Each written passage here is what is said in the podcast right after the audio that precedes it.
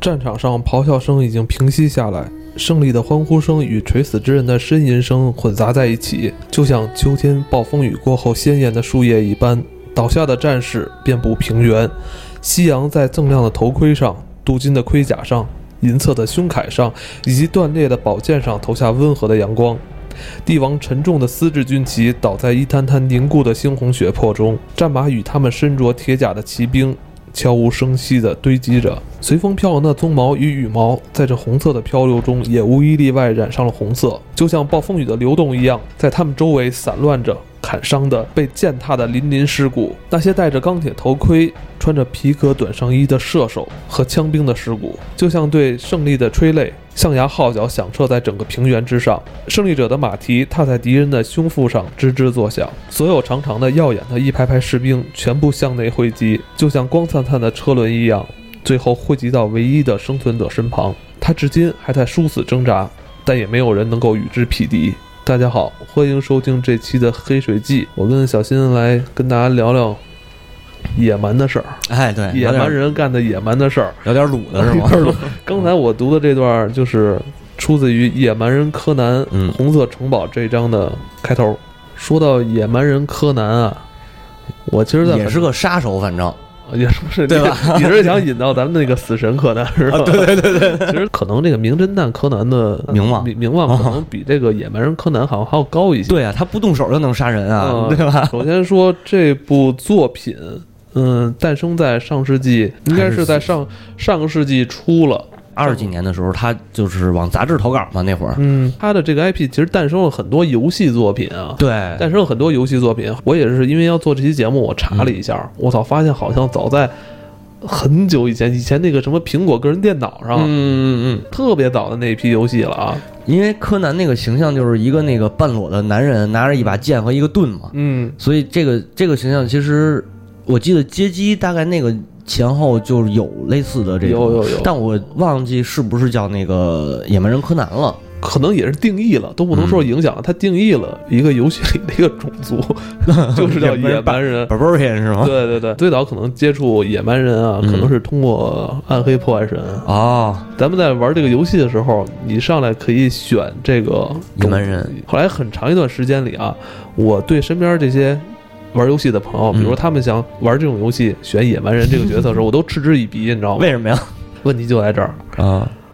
当时在我看来啊，选野蛮人的都不太正宗，不太了解这个剑与魔法哦哦哦，是你明白吧？啊后来我错了，啊，后来我错 了，后来我发现“剑与魔法”这个词，嗯，它的起源就来自于《野蛮人，野蛮人柯南》这个对作品。没错，后来我再查这个就不得了了啊，不得了了。嗯应该说叫开创了剑与魔法这一种奇幻文学流派的作品。这就厉害了。这个《野蛮人柯南》的作者霍华德先生，全名叫罗伯特·霍华德，罗伯特·霍华德，当初还没有人去涉及写过这种奇幻、奇幻文学、对剑与魔法这种主题的时候，他就已经写了《野蛮人柯南》。这点可以说一下啊。嗯呃，是这样，就是他首先说他这个小说当时是叫做 Pop Magazine，就是纸浆杂志。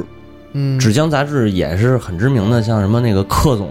那一系列，都是纸浆杂志里头诞生的这哦个流派嘛。啊这是最早的一个他们去投稿连载的杂志。对对哦，主要就是因为他做的，他那个是拿纸浆做出来那个非常次的纸，就是你你看完了你可以随时擦屁股那种啊。这种的对，就是当时纸浆杂志的大概定义就是这意思吧。哦，啊就是可廉价文学了，廉价文学就是地摊文学，地摊地文摊货，学。对对对，然然包括咱们说那个玩家一号，其实也是类似于这种而且你刚才提到了一个嗯重要线索，也是后来我一查，我吓一跳。啊，咱们这个罗伯特·霍华德先生啊，嗯，他还是这个洛夫克拉夫特的笔友。你看啊，那个他投稿的那个叫翻译过来是叫《瑰丽幻谈》，嗯，咱们国内好像普遍是用这个翻译。一九二八年这杂志刊登的就是克总的召唤，然后他那个野那个野蛮人柯南应该是在一九二九年前后， 嗯要对一九二九年前后，他们专门看待这种东西是吧？，对他就是因为他就是那种哦非主流，非主主就非是流就是幻想类嘛嗯，fiction 嘛。然后嗯，当时这个剑与魔法这个概念啊，嗯是经由这个谁爱伦坡。我们之前就是讲那个爱伦坡和呃亚伯拉罕梅利特，还有这个爱手艺，嗯他们不是创造那种叫恐怖小说吗？嗯就是是由他们算是由他们慢慢形成这种恐怖小说的这个这个分类。嗯然后当时的那个，当时还不是《野蛮人柯南》，叫《The Shadow Kingdom》，就是《影之国》这个小说是霍华德最开始写的，他给投稿到这个《瑰丽幻谈》里边是投稿的恐怖小说这个板块。嗯但是这哥们儿这霍华德呢，比较牛逼的是，他把恐怖、神话、历史演绎，呃，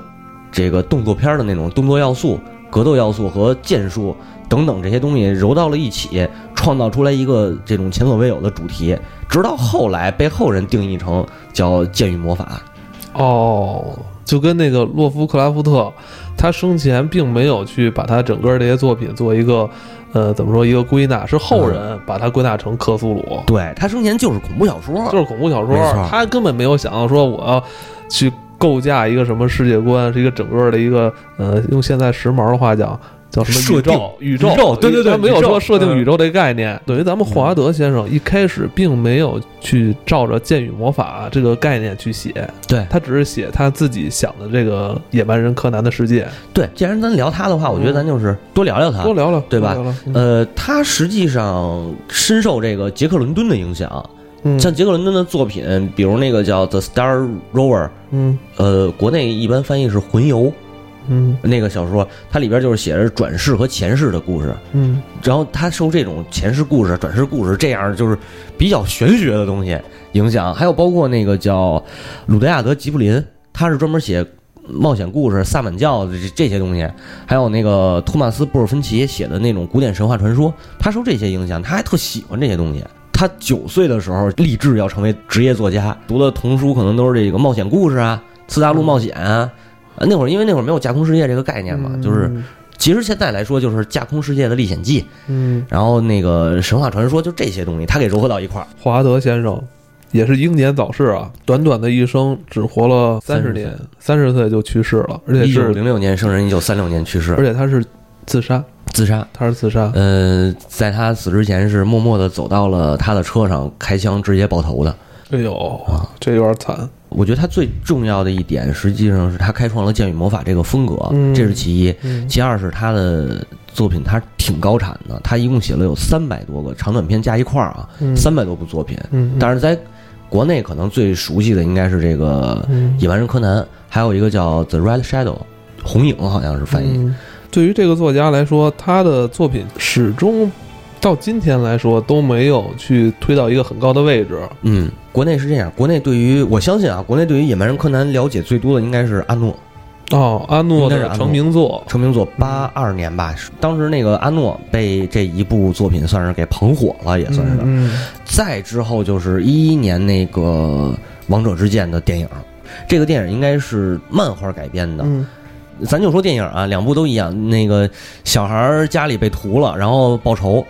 冒险的故事嗯，。头头故事啊，，对，就就嗯就这么简单。就是小时候父母双亡，嗯然后他走上了一个复仇之路，对在他这个复仇之路上经历一些个人成长，对然后嗯对对最对终手刃仇人，哦，打怪升级，对嗯吧打？怪升级 嗯打怪升级，对。然后干掉 BOSS，而且这个内容上也很简单，一个很野蛮的人干了一系列很野很野蛮的的事儿。对，对，但嗯是你在读他的作品的时候，你会发现是不是这个作者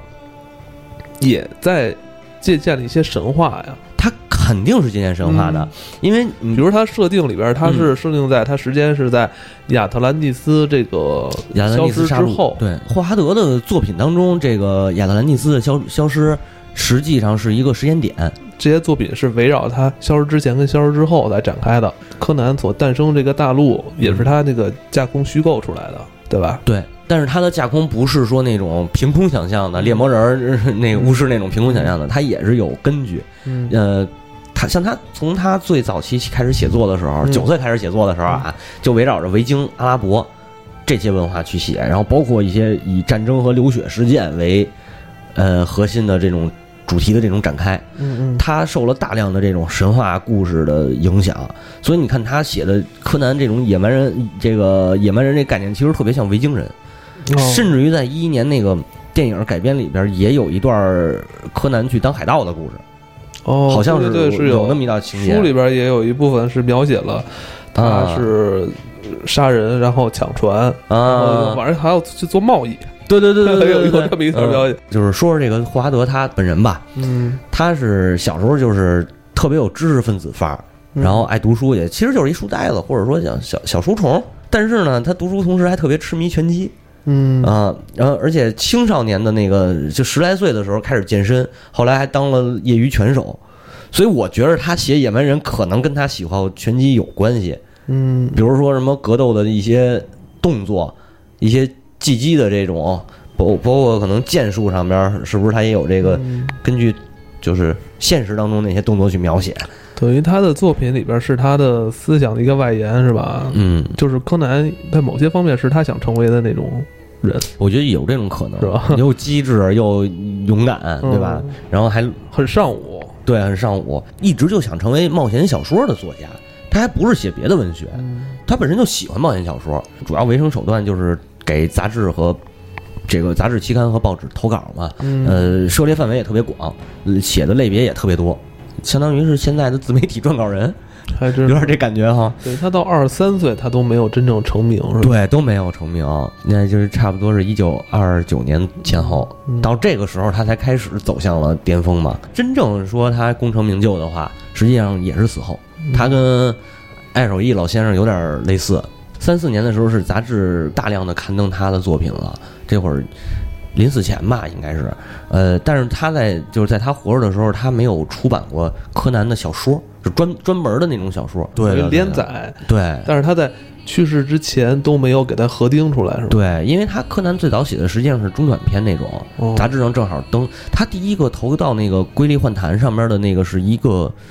好像是一个中篇，嗯杂志里头登的篇幅很大，但是封面都没有用柯南的那个封面。是什么契机，在他死后，这种题材就突然，呃，受人追捧了呢？第一个柯南的作品投到那个杂志的时候，一百美元的那个嗯稿费，嗯这个一百美元是他卖作品、卖故事吧，卖故事挣的第一笔钱，挣的最高的一笔钱。二八年呢，他把这个被拒的一个作品又改，他改完以后又投稿，然后呢，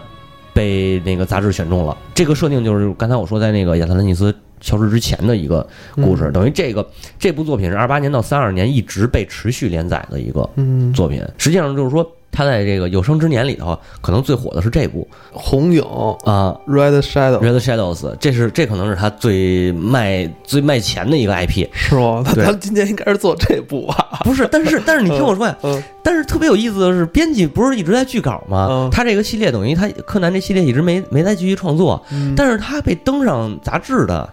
柯南的作品和这个 Red Shadows 都受到了读者特别热烈的反响，嗯就是被读者一通吹一通捧，所以这个就是一个很奇怪的事儿，我也不知道，就是是编辑剧稿，因为他写作的问题，还是因为什么问题？当然之后他也发过很多那个关于拳击的一些恐也是恐怖故事，嗯但是都不火，也没有什么特别持续的。到了这个就是二九年发过一个叫《Fight Story》，嗯这个这个稍微呃名气比较大，但是国内也没人知道，就咱们中国没人知道，嗯人家可能在美国嗯有点名望。嗯三零年就是进入他的一个凯尔特阶段，开始写那个爱尔兰的祖先和凯尔特传说这种故事，然后也不温不火的，反正后来也没出版，哦就是他设定的那些东西也就没再出版。但是呃，瑰丽怪瑰丽幻谈的一个编辑后来出来自己开了一个叫呃 Oriental Story，就是东方故事的杂志，然后这会儿。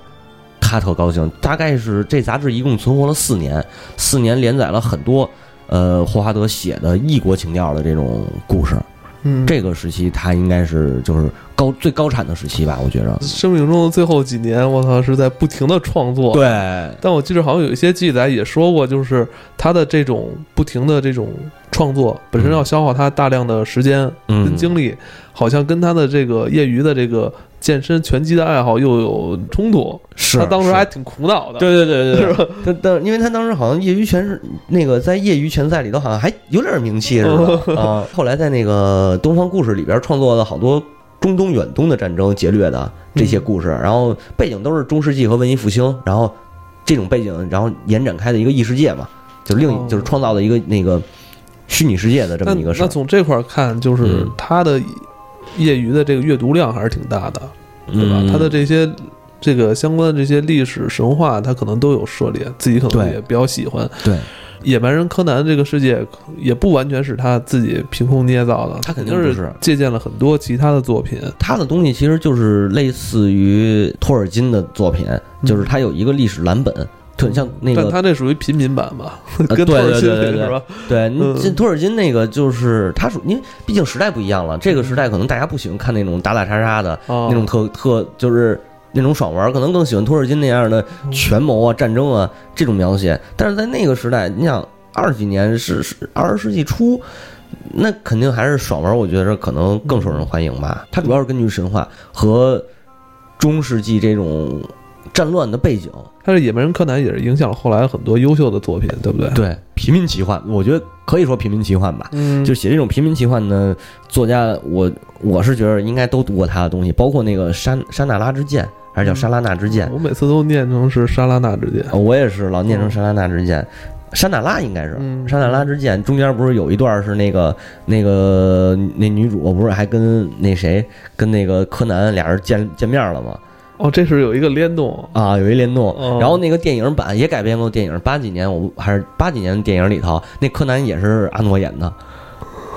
啊，最近好像一些游戏平台上嗯要出这个柯南的最新作品，是不是？对，其实之应该前已你也经发关注售了了吧？啊应该是已经咱们节目发售了发的时间，应该这作品已经发售。，对对对，是叫就是《流放者柯南》。嗯其实这个作品跟柯南本身啊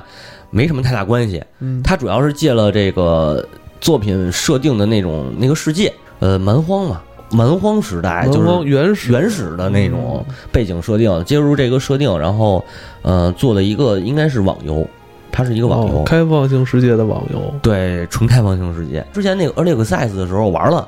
玩的时候反正就是你一诞生是一个全裸的人，摘草啊、捡石头啊，嗯然后给自己先做身衣服。哎，我之前好像看过一新闻，是不是就是嗯说这个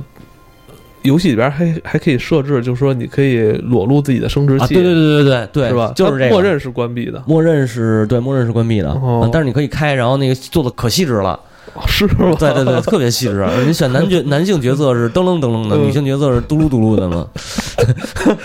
我跟你说，他这嗯个作品，我觉得有可能会受到咱们国内的玩家的一些喜爱。但是关就怕他那个有，就是会不会在哦国内还能不能登上？因为柯南最早在最早他有一个网游，好像也是呃 Falcom 的做的，它叫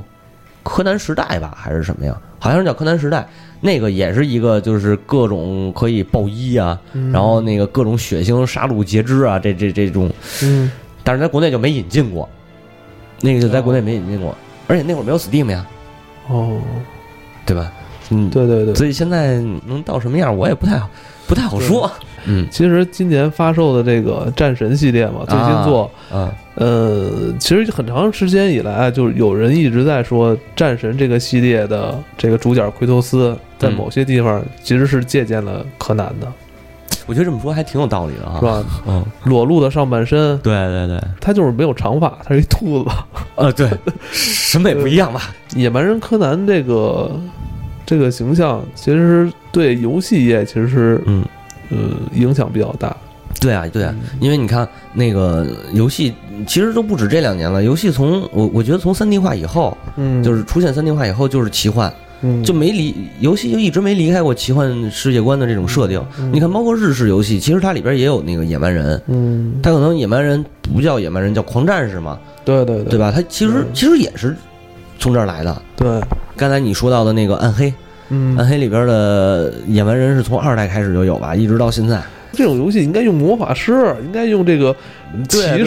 对对是吧？哎呦，原来野蛮人这个比他们都更加正宗。对，玩这个剑与魔法的游戏就应该用野蛮 人，嗯野蛮人和巫师嘛，啊巫师对是对对女对女巫。对对吧？对我是觉得可以推荐大家玩玩这款游戏，挺好玩的。对对对，嗯如果是不玩游戏的朋友，但是也对这种粗暴、这嗯这种暴力、原始蛮荒的这种，呃，作品感兴趣的话，也可以找来这个作品来读一读。其实《野蛮人柯南》可能在他们那个时代就是那个时代的爽文，对，不管是翻译还是它原作啊，嗯，应该是比那个这时期的爽文好看。好看一些还是好。看一点儿。嗯嗯因为刚才我听你读了那那还那个可以啊开场那一段，就是对它的描写至少是轻小说里边也得算是一个上档次的那嗯，个级还别。可以，我觉得他的文笔就是可能比咱们之前读那个玩家一号要好很 多，好很多。可能我觉得那个时代的，可能大家对于文学创作还是保有一定的严肃性，我觉得这样就不会差太多。没错因为当时还是有个门槛儿的嘛，嗯是吧？至少也是，呃，知识分子才去投稿。嗯，我觉得没准儿咱们觉着就是咱们觉着挺挺好的这些文笔，读起来还行的这些文笔，在当时属于流行语呢。你们嗯套三 FM 的微信订阅号准备在近期再推送一个这个流放者柯南的相关文章是吧？嗯，对，嗯呃，因为我这个其实是挺早之前就想写的，嗯，但是后来就是因为其他事儿一直搁置，啊，嗯，准备再写一个。本来这个选题其实一开始也是想写成那什么，写成订阅号，哦，正好错。凑着这机会，咱们就录一期节目也挺好。对对然后如果有兴趣的话，大家可以关注一下啊。好的，好 的，我再给大家念一段。嗯既然说到爽了，就是这段写的挺爽的，呃，也用这段来作为节目结尾吧。柯南的血液上涌，他猛地冲过去，用那把弯月形的刀狠狠地砍去。他没有砍断，在他的刀边下，卡塞超身上的金属身体像普通的人被砍到一样，从深深的伤口里流出奇怪的脓水。大钟的哀鸣一样疾呼，他硕大的胳膊用力甩下去，但柯南的速度很快，远远快于先前死在卡塞超手中的射手，因此他避开了击打，然后又朝他劈了一刀，之后又来一次。卡塞超的身体摇晃了，开始颤抖，他的喊声不堪入耳，像是金属被赋予痛苦的声音，也像铁在折磨中发出的尖叫咆哮声。然后他踉踉跄跄地回到树林，他步伐摇晃着，扯着树枝，撞到树，又被弹回来。墙壁和高塔从树林中隐约可见。柯南一直飞快地跟着他，直到距离这个巨人只有一个匕首的范围。卡塞超忽然转过身，不顾一切地在空中挥洒着拳头，但柯南已经被刺激出狂暴的怒气。他是不能被打倒的。他像黑豹袭击被围困的公路一样，冲进棍棒似的胳膊中，然后把弯刀刺进敌人心脏所在的地方。